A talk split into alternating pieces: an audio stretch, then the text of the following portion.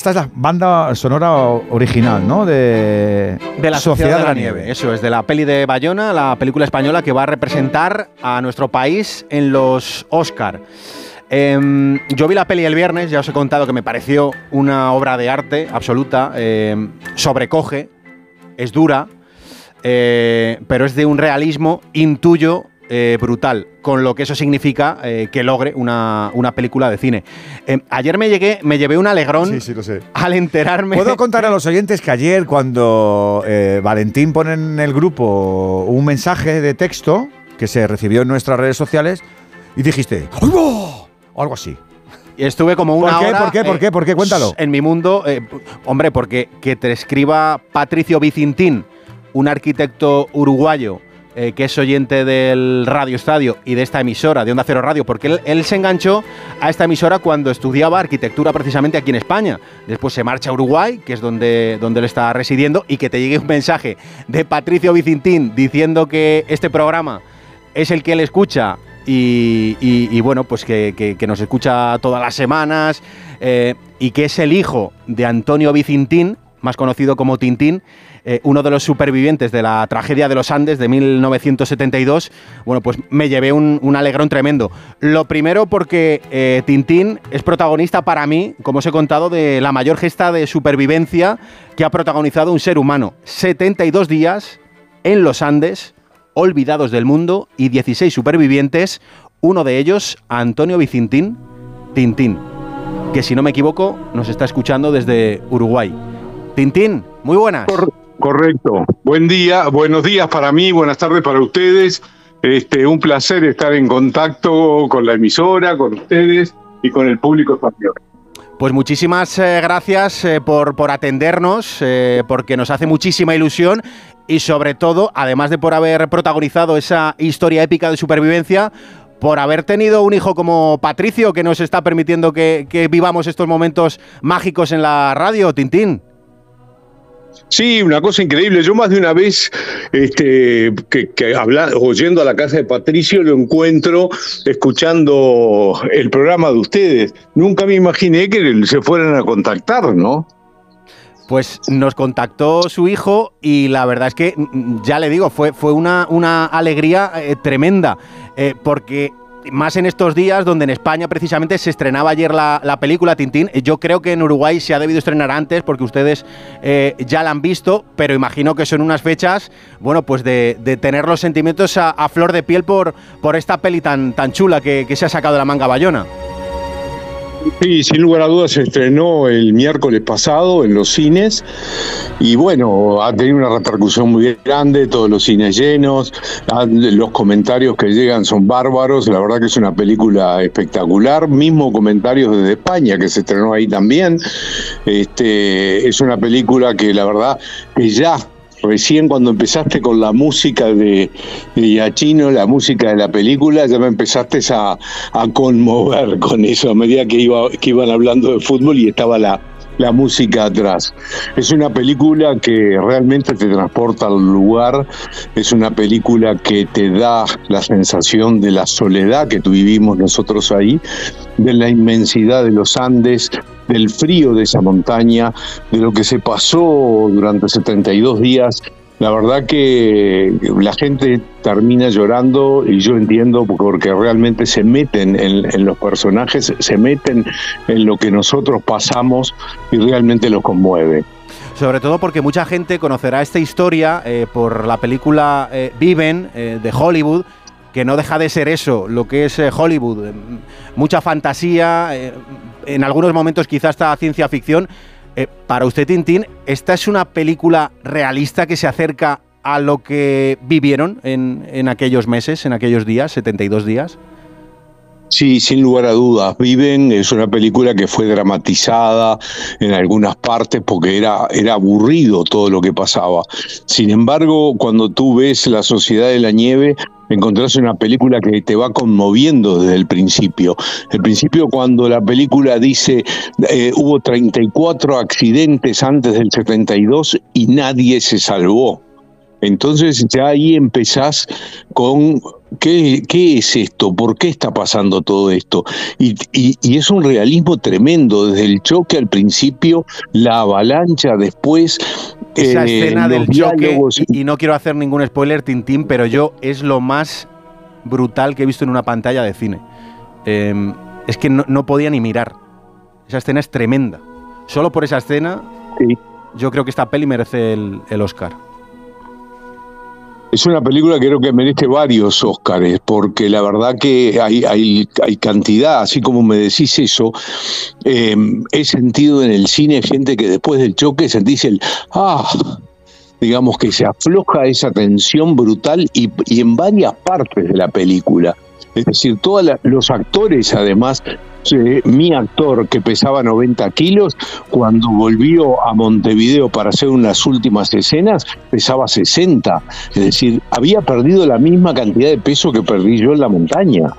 Es decir, es una realidad actoral brutal, es una realidad de, parte de Bayona impresionante, como les da, los les hace dar el máximo a actores jóvenes este, y cómo te muestra cómo vamos pasando y cómo vamos superando esos momentos difíciles. Es una película em, que cuenta una historia real que le pasó a un equipo eh, de rugby eh, uruguayo, el All Christians, y por eso los actores son uruguayos y buenísimos, eh, no son norteamericanos como en la película de Viven, que evidentemente en el cine se puede permitir muchísimas licencias recrear, y eso es lícito, pero esta película es otro rollo. Quien, lo, quien la vea lo, lo va a saber. Y el trabajo que ha hecho Bayona es increíble. ¿Es verdad, Tintín, que Bayona es tan pesado como parece? ¿Os ha llamado muchas veces para preguntar cada detalle? ¿Qué hicisteis aquí? ¿Qué pasó? ¿Cómo resolvisteis este, este problema? ¿Es tan pesado Bayona? Es, mucho peor de lo que decís, es absolutamente obseso. Es decir, el llamarte desde el set acá a Montevideo y preguntarte, Tintín, decime esto, fue así o fue así, este tal tarro estaba puesto en tal lado. Es decir, en los mínimos detalles, en las pequeñas cosas está, y está continuamente arriba de eso. Bueno, evidentemente tiene una capacidad muy grande de trabajo, tiene una cabeza que es este, impresionante para tener todo eso adentro poder este, hacer una película de este tipo. Es alguien que evidentemente es un astro del cine, va a quedar con, con por esta y otras películas creo que muy, muy arriba. Este, va a ser una, un faro, por así decirlo, y además de los actores hay algunos uruguayos, hay otros que son argentinos, se encargó de que los argentinos hablaran en uruguayo en el sentido de que el mismo tono, el mismo tipo de palabra, la misma entonación, que esos son pequeños detalles pero se notan, es decir, no es un español neutro con el que se habla. Y después este, la vestimenta, cómo de tener una vestimenta más o menos prolija al principio, se, va, se va destruyendo, se va destruyendo la persona, se va destruyendo la vestimenta, se, se van perdiendo los kilos, es decir, y eso lo vas viendo cómo se va degradando el ser humano a medida que va pasando el tiempo y a su vez cómo sigue reaccionando para tratar de salir del lugar, para tratar de conservar la vida y para tratar de volver a nuestras casas con nuestros padres, con nuestras madres y con nuestros hermanos. Está hablando Tintín, que es eh, superviviente, está en este diálogo tan maravilloso que está teniendo al otro lado del charco con Collado, que le gusta mucho el deporte, pero le gusta también mucho el cine. Y a todo esto está escuchando Patricio, que es el hijo de Tintín y que fue el que nos escuchó, que se nos escribió y el que ha hecho posible que estemos escuchando los dos eh, el diálogo de Tintín con Collado, del que se están aprovechando también todos los oyentes. Hola Patricio, ¿qué tal? Muy buenas. ¿Qué tal? Buenas tardes, ¿cómo andan? Pues eh, yo aquí en Belesao escuchando a tu padre, ¿para qué te voy a engañar? Yo también, ¿para qué te voy a engañar a ti también? Yo imagino que cuando eh, a alguien se le regala una vida, porque a Tintín, como a los otros 13 supervivientes, se les regala una vida, uno se encarga de honrarla todos los días. Hay gente que la valora, hay gente que no la aprecia lo suficiente, hay gente que incluso hasta la maltrata, que la malgasta. Pero yo imagino que tú, eh, como hijo de superviviente, habrás visto cómo tu padre se ha encargado siempre, siempre, siempre de hacerle un monumento a la vida todos los días que lleva pisando este planeta, ¿no? Eh, sí, capaz que eh, no de manera eh, explícita, pero porque fue un padre normal, como, cualquiera de nosotros podemos tener, pero, pero sí que a través de, de pequeñas actitudes, eh, consejos y, formas de, digamos, de, encarar las situaciones, eh, te transmite a ti toda una cantidad de, valores que vienen, que vienen de ahí y, uno aprende un poco, digamos, a, valorar las pequeñas cosas de, la vida y sin duda que, es una historia que, ha, que ha calado en mi educación, repito, no de manera explícita y, constante o participativa de todos los días, sino que es una, enseñanza que se me transmitió, digamos, entre líneas, por decirlo de alguna manera. Patricio, millones de gracias eh, por habernos eh, regalado eh, este ratito a todos los oyentes, y me pongo como el primer oyente del Radio Estadio de Onda Cero, que es tu programa. ya lo sabes, ha sido un, un auténtico lujo. ¿Tú por qué te enganchaste a, a esta emisora cuando estabas aquí en, eh, porque soy soy un soy un fanático de, soy un aficionado de la radio hace muchos años siempre la seguí siempre fue una una compañía y cuando fui a vivir a Madrid tuve que encontrar mis mis compañeros de radio y bueno fueron varias noches de de entregas de, arquitectura, de, trabajar y, bueno, eran, parte de, mi compañía y, nada, como aficionado al fútbol o al deporte, digamos, eh, combinaba todo lo que me gustaba y, así lo fui arrastrando y hasta el día de hoy que llegué a Uruguay hace 10 años, los, los sigo escuchando todas las noches, los fines de semana y, y así sigo. ¿Te dio tiempo a aficionarte a algún equipo español? ¿Eres del Real Madrid, del Atleti? Mm, no, soy del, del Rayito Vallecano sí, señor. y del Atlético de Bilbao. Toma, del Rayo sí, señor.